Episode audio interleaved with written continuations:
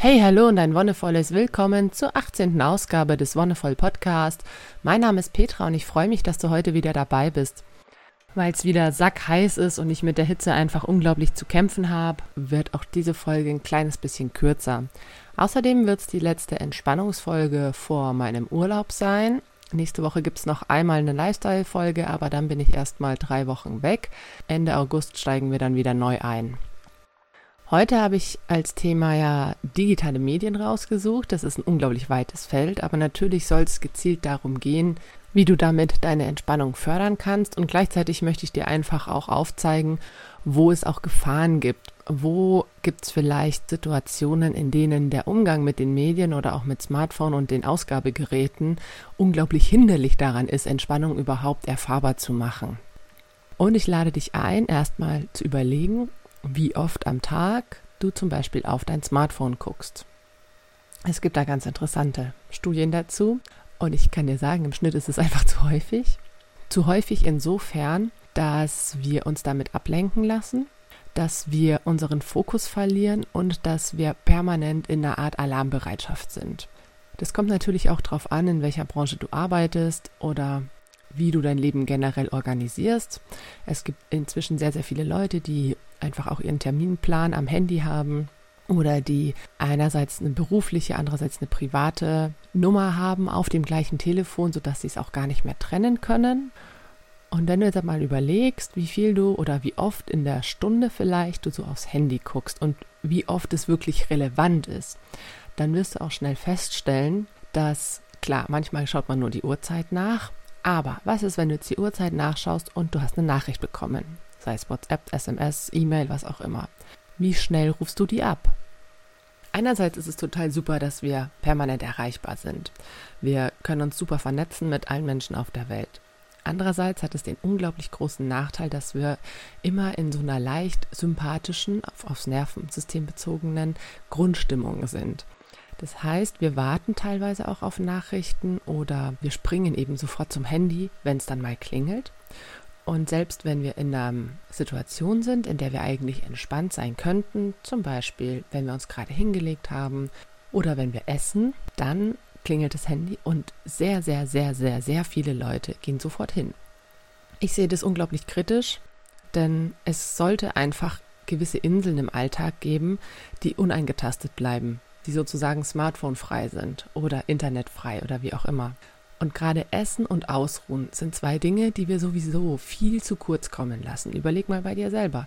Wenn du dir wirklich Zeit nimmst zu kochen, was wir auch in der letzten Folge besprochen haben, und wirklich auf deine Ernährung achten möchtest und dann permanent rausgerissen wirst, weil irgendwie da eine WhatsApp kommt, hier eine E-Mail, dort ein Anruf, dann kann da wirklich kein Fluss entstehen, kein Flow. Davon hatten wir auch schon gesprochen.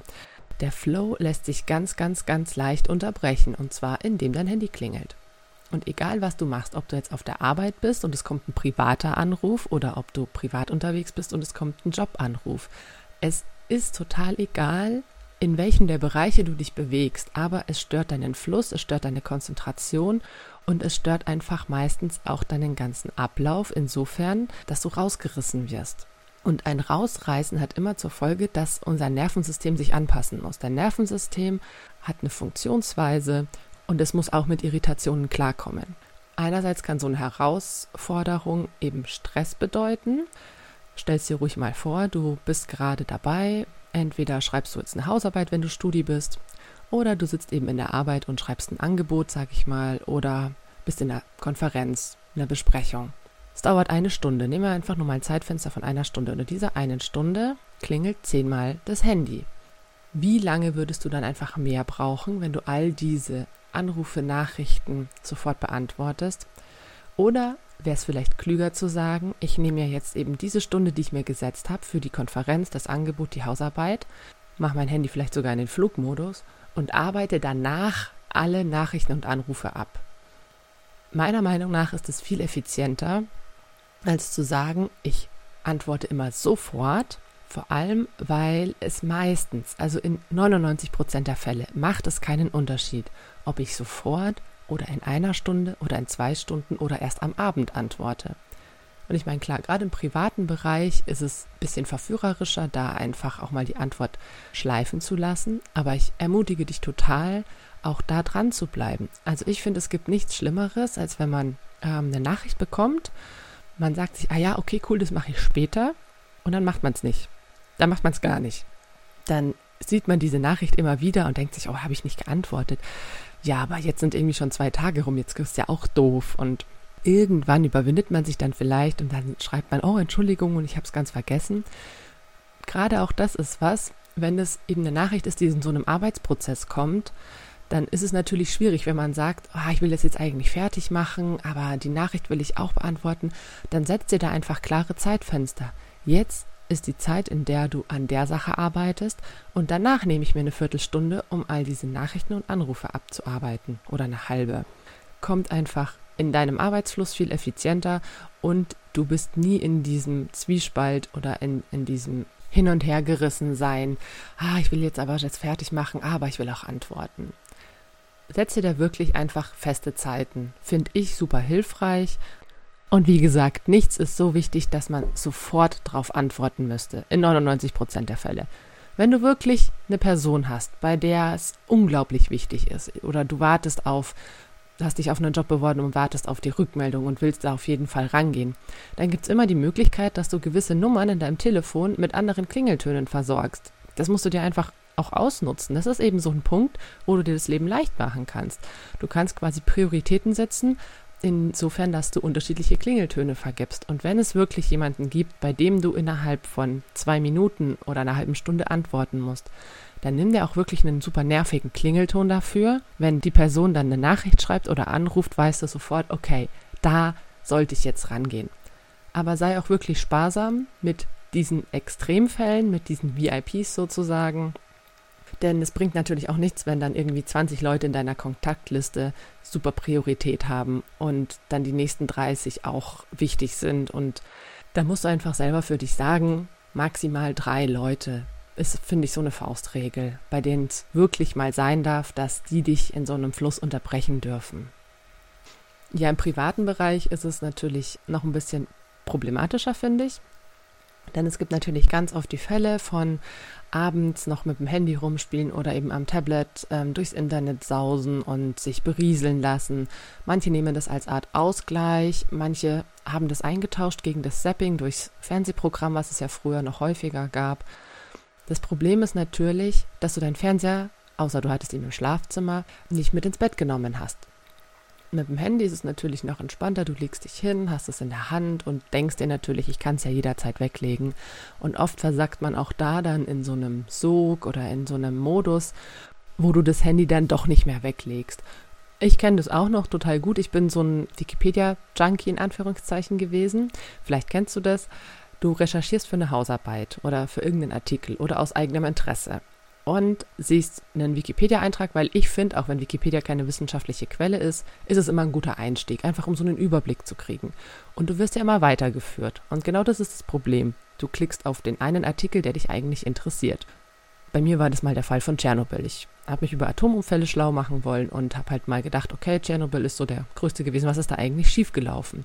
Und am Ende habe ich mir dann Artikel darüber durchgelesen, wie Atomkraftwerke generell funktionieren, welche unterschiedlichen Arten es gibt, wie viele es gibt, wo die überall stehen. Und dann bin ich natürlich zu den Atomprotesten gekommen und so weiter und so fort. Dadurch, dass du dich im Internet immer weiter klicken kannst, hast du eben ganz oft den Fall, dass du vom eigentlichen Thema auch total abweichst und in eine ganz andere Richtung driftest. Wenn du das zur Freizeit machst, einfach nur um dich zu belesen, um dich zu unterhalten, ist das überhaupt kein Problem. Wenn du natürlich effektiv arbeiten willst, ist es in dem Moment eher hinderlich. Klar ist es ein Wissen, was du vielleicht irgendwann später mal brauchen kannst, auch wenn du es jetzt noch nicht weißt. Aber gerade in dem Moment, wenn du auch Zeitdruck hast, die Hausarbeit oder den Artikel fertig zu schreiben, eher schwierig. Da musst du halt auch einfach super reflektieren und dir da auch wirklich bewusst drüber sein. Wenn du es jetzt abends eben zur Freizeit machst, sag ich auch immer, ich setze mir ein Zeitfenster. Bis zu der und der Uhrzeit lese ich was, schaue ich rum, teile Sachen auf Facebook oder was auch immer. Aber dann ist auch wirklich Schluss. Und alles, was ich bis dahin nicht gemacht habe, ist halt nicht gemacht. Das Internet läuft nicht weg. Die Inhalte laufen meistens nicht weg. Das kannst du am nächsten Tag theoretisch einfach wieder aufnehmen, weiterlesen. Aber tatsächlich sind es ja nur Zeitvertreibe. Das ist auch überhaupt nicht schlimm, wenn du es nicht liest oder wenn du dich eben nicht weiter damit beschäftigst. Wenn du das aus reinem Interesse gemacht hast, irgendwann wird das Interesse wieder aufpoppen und du kannst dich ein andermal damit beschäftigen. Dazu muss ich noch sagen, dass ich die Aussage, ja, das am Smartphone entspannt mich, sehr, sehr kritisch finde. Denn rein körperlich, rein physiologisch ist es nicht entspannend. Erstens, so wie du es hältst. Du hast immer eine Grundspannung in den Armen und je nachdem, ob du liegst oder ob du sitzt, wirst du irgendwann merken, dass es unangenehm in den Armen wird, dass du mal die Hand wechseln musst oder die Position verlagern musst. Allein für den Körper ist es nicht entspannend und natürlich auch für die Augen, die sind permanent beschäftigt und auch dein Gehirn kriegt ja andauernd Input durch Bilder, vielleicht durch Ton, Videos oder andere Einflüsse. Dein Nervensystem ist permanent beschäftigt, diese Infos zu verarbeiten und kann sich damit tatsächlich nicht entspannen. Der Parasympathikus kann zwar aktiv sein, dass du dich entspannt fühlst, aber es kommt nicht zu einer tiefen Entspannung, wenn du dich wirklich mal hinlegst und zum Beispiel mal deinen Atem beobachtest und ganz bei dir bist. Denn das Problem mit den Smartphones ist außerdem, dass es immer sehr nach außen gerichtet ist. Du bist mit der Aufmerksamkeit nicht bei dir, sondern bei diesen vielen anderen Reizen. Und damit hast du eine unglaublich hohe Belastung für dein Nervensystem.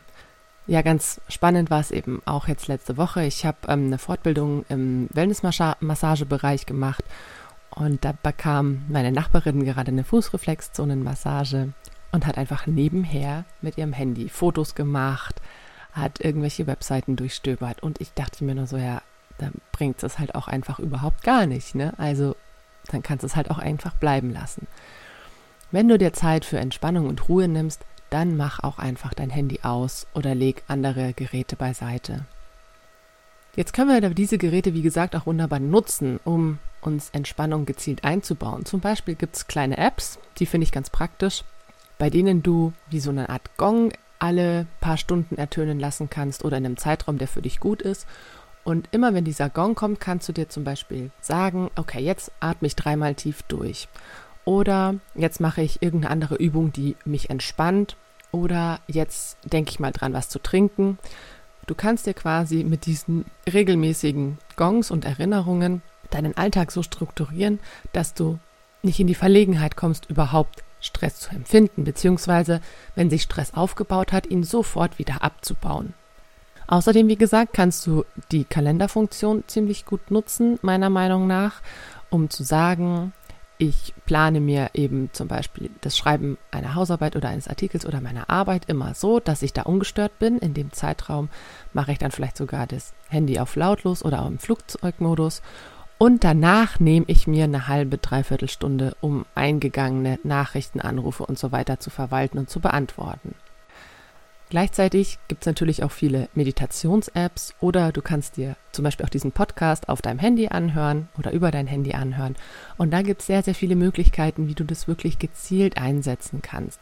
Aber ich sage immer, such dir was gezielt, was für dich passt und mach nicht tausend Sachen, es reicht total, wenn du sagst, du machst eben einmal am Abend irgendwie eine Stunde für dich, in der du dir was Schönes kochst, nebenher Podcast oder Musik laufen lässt und einfach mal ganz zur Ruhe kommen kannst. Zum Schluss noch der Aspekt, der Kinder erziehen oder Kinderbespaßung angeht. Ich finde es unglaublich kritisch und total problematisch, wie momentan so die Tendenz ist. Ich sehe es ganz oft, zum Beispiel dass Kinder sehr, sehr, sehr, sehr, sehr viel Zeit mit Handys oder Smartphones verbringen. Teilweise auch, wenn die Geschwisterkinder nicht so weit auseinander sind, dann das eine Kind im Kinderwagen schläft, dann ist es ein Geschwisterwagen oder so ein Fahrradanhänger für zwei. Und das andere kriegt dabei ein Handy in die Hand gedrückt mit einem Video, damit es ruhig ist und das andere Kind nicht aufweckt. Und das ist unglaublich krass, finde ich, wie oft das praktiziert wird. Ich finde es auch unglaublich krass, wie viel kleine Kinder auch schon Handys haben und wie gut sie damit umgehen können. Ich meine, klar, eben dieses Wischen oder Tippen, das finde ich auch faszinierend, wie schnell die das raushaben, wie schnell die sich das abgucken.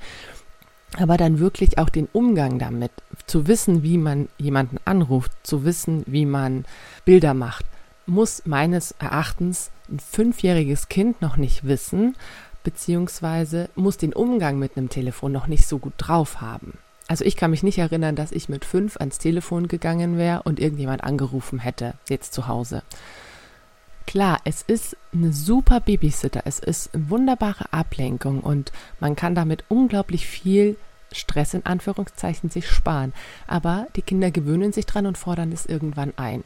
Und ich finde, es kommt total auf die Dosierung drauf an. Ich finde, es macht überhaupt nichts, wenn man eben mal sagt, in unregelmäßigen Abständen, okay, ich habe jetzt irgendwie gerade viel zu tun und ich muss jetzt irgendwie das hier noch fertig machen und meine Kinder wuseln irgendwie gerade die ganze Zeit durch die Gegend. Ich setze die jetzt mal eine halbe Stunde hin und lasse die eine Sendung mit der Maus gucken. Das ist was anderes, als wenn ich feste Zeiten zum Beispiel am Tag habe, wo die Kinder schon selbstständig auch einen Fernseher anmachen können und dann sich da einfach berieseln lassen. Kinder können noch nicht unterscheiden, was echt ist und was Fiktion ist. Das heißt, alles, was sie sehen, nehmen sie als wahr auf. Außerdem können die das noch nicht so gut filtern wie wir Erwachsenen und oft löst es auch irgendwas in denen aus. Wenn wir uns nicht damit auseinandersetzen, wenn wir die Kinder eben einfach sich selbst überlassen mit dem Gerät und wir auch überhaupt nicht mehr kontrollieren oder kontrollieren ist vielleicht das falsche Wort, aber überhaupt nicht mehr dabei sind, was da passiert, dann entgleitet uns das total und gleichzeitig verlieren wir etwas, was wir mit unseren Kindern hätten teilen können. Ich finde zum Beispiel, Videospiele ist so ein Thema. Ich habe selber relativ früh angefangen. Wir hatten eine N64, mein Bruder ist fünf Jahre älter und der hat die mit zehn oder elf bekommen, sprich ich war fünf oder sechs. Aber meine Mom war zum Beispiel am Anfang immer dabei, die hat mitgespielt und so konnte man sich auch dann einfach mit ihr darüber austauschen, was man eben medial erlebt hat. Und wenn die Eltern die Kinder einfach nur irgendwo hinsetzen und was konsumieren lassen und es selber gar nicht kennen, fehlt zum Beispiel dieser Austausch darüber. Und wenn das Kind ein Mitteilungsbedürfnis hat, weiß es auch überhaupt nicht, an wen es sich wenden soll. Deswegen, wenn ihr mit kleinen Kindern irgendwas medial konsumiert, immer dabei sein, damit ihr danach auch Ansprechpartner oder Partnerin für die Kinder sein könnt. Dass es auch viel Scheiß gibt an Kinderangeboten, muss ich wahrscheinlich nicht extra dazu sagen. Deswegen einfach nur der Appell an dich, achte einfach wirklich drauf, was du auswählst. Lass dein Kind nicht einfach selbst entscheiden, sondern such du gezielt was aus, was auch du gut findest, damit du dich damit auseinandersetzen kannst und damit du deinem Kind vielleicht auch schon gewisse Werte einfach mit auf den Weg gibst. Gerade wenn du Kinder hast, solltest du auch wirklich vermehrt auf deine Smartphone- oder Mediennutzung achten, weil du auch immer Vorbildfunktion bist. Und klar wollen die Kinder das machen, was die Erwachsenen machen, aber in dem Alter ist es einfach viel wichtiger, sich zu bewegen, sich auszutoben, die Sprache zu entwickeln und wirklich ins Gespräch zu kommen, anstatt sich einfach nur hinzusetzen und ein Video anzugucken. Darauf werde ich wahrscheinlich auch nochmal in einer anderen Folge eingehen, was so das ganze Thema Medienerziehung angeht. Aber für heute soll es das erstmal gewesen sein. Bei Fragen, Anregungen oder Kritik zum Podcast schreib mir gern über Facebook oder an info@wonne-voll.de. Vielen Dank, dass du heute dabei warst. Wir hören uns dann nächste Woche Dienstag zur letzten Lifestyle-Folge vor den Ferien. Bis dahin wünsche ich dir alles Gute und noch einen wonnevollen Tag.